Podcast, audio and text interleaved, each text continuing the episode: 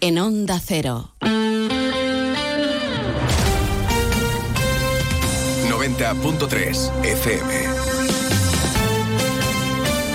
Hola, muy buenos días. Los vecinos de la barriada de la Constitución, conocida popularmente por el MOPU, exigen el cambio de ubicación del centro de transformación eléctrica de la zona, instalado desde la construcción de los bloques en el bajo de uno de ellos. Ya se han dirigido a Endesa después de que el pasado puente de la Constitución se registraran una serie de explosiones en el interior del transformador, lo que ha acrecentado la inquietud del vecindario. De momento, dicen, no les dan solución en la compañía eléctrica. Ahora se lo contamos con más detenimiento en este viernes 29 de diciembre a esta hora sobre Jerez, cielos prácticamente despejados, el termómetro marca 9 grados de temperatura. Vamos con otros asuntos de la actualidad de la jornada en titulares. Más de uno Jerez. Juan Ignacio López, Onda Cero. Adjudicadas tres obras de mejora de calles del centro histórico de Jerez y de conservación de bienes patrimoniales de la ciudad. Son los proyectos de urbanización del eje Puerta de Sevilla-Puerta Santiago, reparaciones en la Torre de la Atalaya y la restauración del templete municipal de la Alameda Vieja. Reacciones ante el anuncio del gobierno andaluz sobre indemnizaciones a los floricultores de la costa noroeste por los destrozos de la borrasca Bernard. Las organizaciones agrarias esperan más concreción en cuanto a las bases reguladoras y que no se excluyan a eh, núcleos poblacionales como Nueva Jarilla o Conil. El Pleno de la Diputación aprueba el presupuesto de 2024 de manera definitiva después de desestimar las reclamaciones presentadas en su mayoría por el PSOE. Los socialistas afirman que PP y la línea 100% eliminan de un plumazo cualquier posibilidad de aplicar políticas activas de empleo.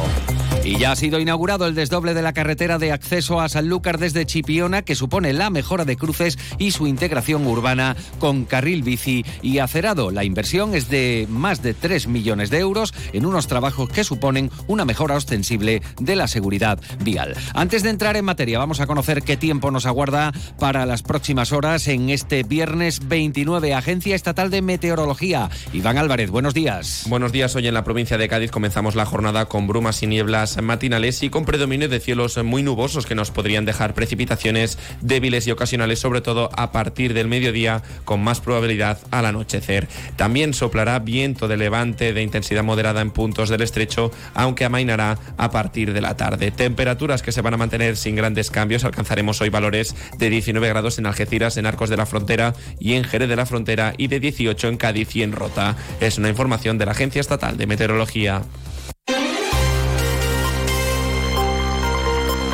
Lo pudieron escuchar ayer en más de uno Jerez y hoy también en la portada de este informativo. Los vecinos de la barriada de la Constitución, que es conocida popularmente por el MOPU, han denunciado aquí en Onda Cero la situación de riesgo e inseguridad que dicen sufrir como consecuencia de la explosión en el centro transformador eléctrico en uno de los bajos de los bloques. Aseguran que el crecimiento del parque de viviendas en esta zona ha sobrecargado de manera considerable una instalación que cuenta con 40 años de antigüedad y que se ha quedado, dicen, pequeña para atender la demanda de energía eléctrica en la zona, algo que afirman ha provocado la explosión durante el puente de la Inmaculada y la Constitución que ha encendido las alarmas ante lo que creían en principio que eran fuegos artificiales, como relata Inés Castilla, portavoz vecinal. Cuando dieron esas viviendas, que hace ya 41 años, el transformador que tiene para las 500 viviendas que eh, tiene esta barriada, en la barriada Constitución. Pero ¿qué pasa? Que es que aquí han conectado más zonas y entonces eso tiene una potencia tremenda. Y el día 6 por la noche esto parecía que estaban tirando bombas. Esto no era normal. Al principio nos creíamos que eran los cohetes, no eran cohetes, que eran las explosiones que estaba dando este cuarto. Que este transformador lo saquen de aquí,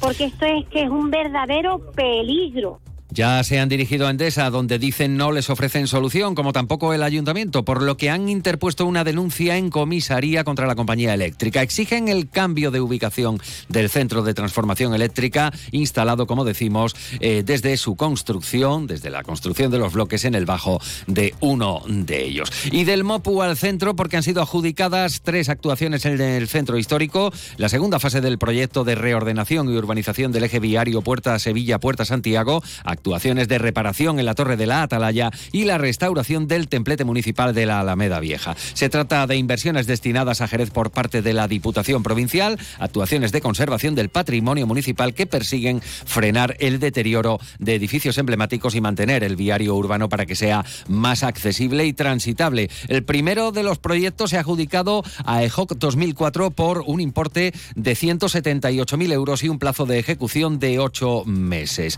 Cabe recordar que este mismo mes se ha llevado a cabo una actuación provisional en el tramo Plaza San Juan, incluido en la primera fase del eje Puerta Sevilla y Puerta de Santiago. El proyecto básico de ejecución de actuaciones de reparación y conservación en la Torre de la Atalaya ha sido adjudicado a Frival Servicios Integrales SL por una cuantía superior a los 80.000 euros y plazo de ejecución de cinco meses. Cabe recordar que esta edificación civil fue construida a mediados del siglo XV, adosada y yuxtapuesta a la iglesia de San Dionisio, por lo que actualmente, por la que actualmente tiene su acceso. Es un inmueble de titularidad municipal desde su origen, ya que fue construida por el Concejo de la ciudad. Y por último, la restauración del templete municipal de la Alameda Vieja eh, ha sido asumida por la entidad Montajes Anerol SL por un importe superior a los 23.000 euros y tiene como objeto recuperar su estado original y frenar el proceso de deterioro en que se encuentra debido al uso, la falta de mantenimiento, los actos vandálicos y otras acciones que han sufrido con el paso del tiempo. Así llegamos a las 8 y 26 minutos de la mañana. Fino, amontillado, oloroso, palo cortado. Pedro Jiménez. Don Zoilo, todo Jerez en una gama de sherries exquisitos embotellados en rama. De la forma más natural, manteniendo toda su intensidad, sabor y color. Gama Don Zoilo 15 años, de bodegas Williams ⁇ Humbert. Somos Jerez. Disfruta con un consumo responsable. 8 y 27 minutos de la mañana, reacciones que llegan desde las organizaciones agrarias tras el anuncio de la Junta de Andalucía sobre indemnizaciones para compensar a los productores de la flor cortada que se vio gravemente afectado por el temporal Bernard en el mes de octubre. Francisco Moreno, delegado territorial de la Consejería de Agricultura.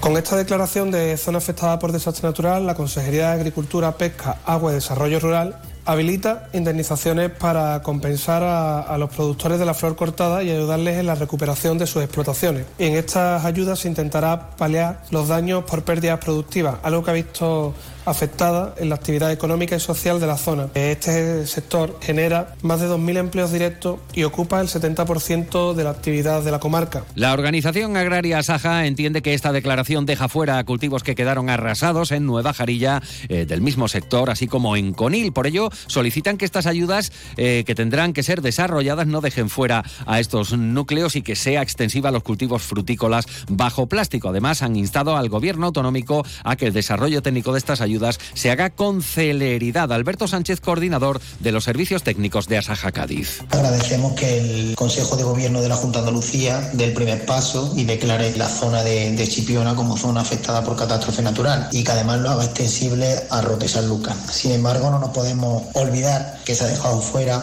la zona también muy afectada de Nueva Jarilla y, y también con el de la Frontera. Por último, instamos a que el Gobierno desarrolle la ayuda lo antes posible, ya que el sector está muy afectado y lo necesita, como quien dice, para ayer.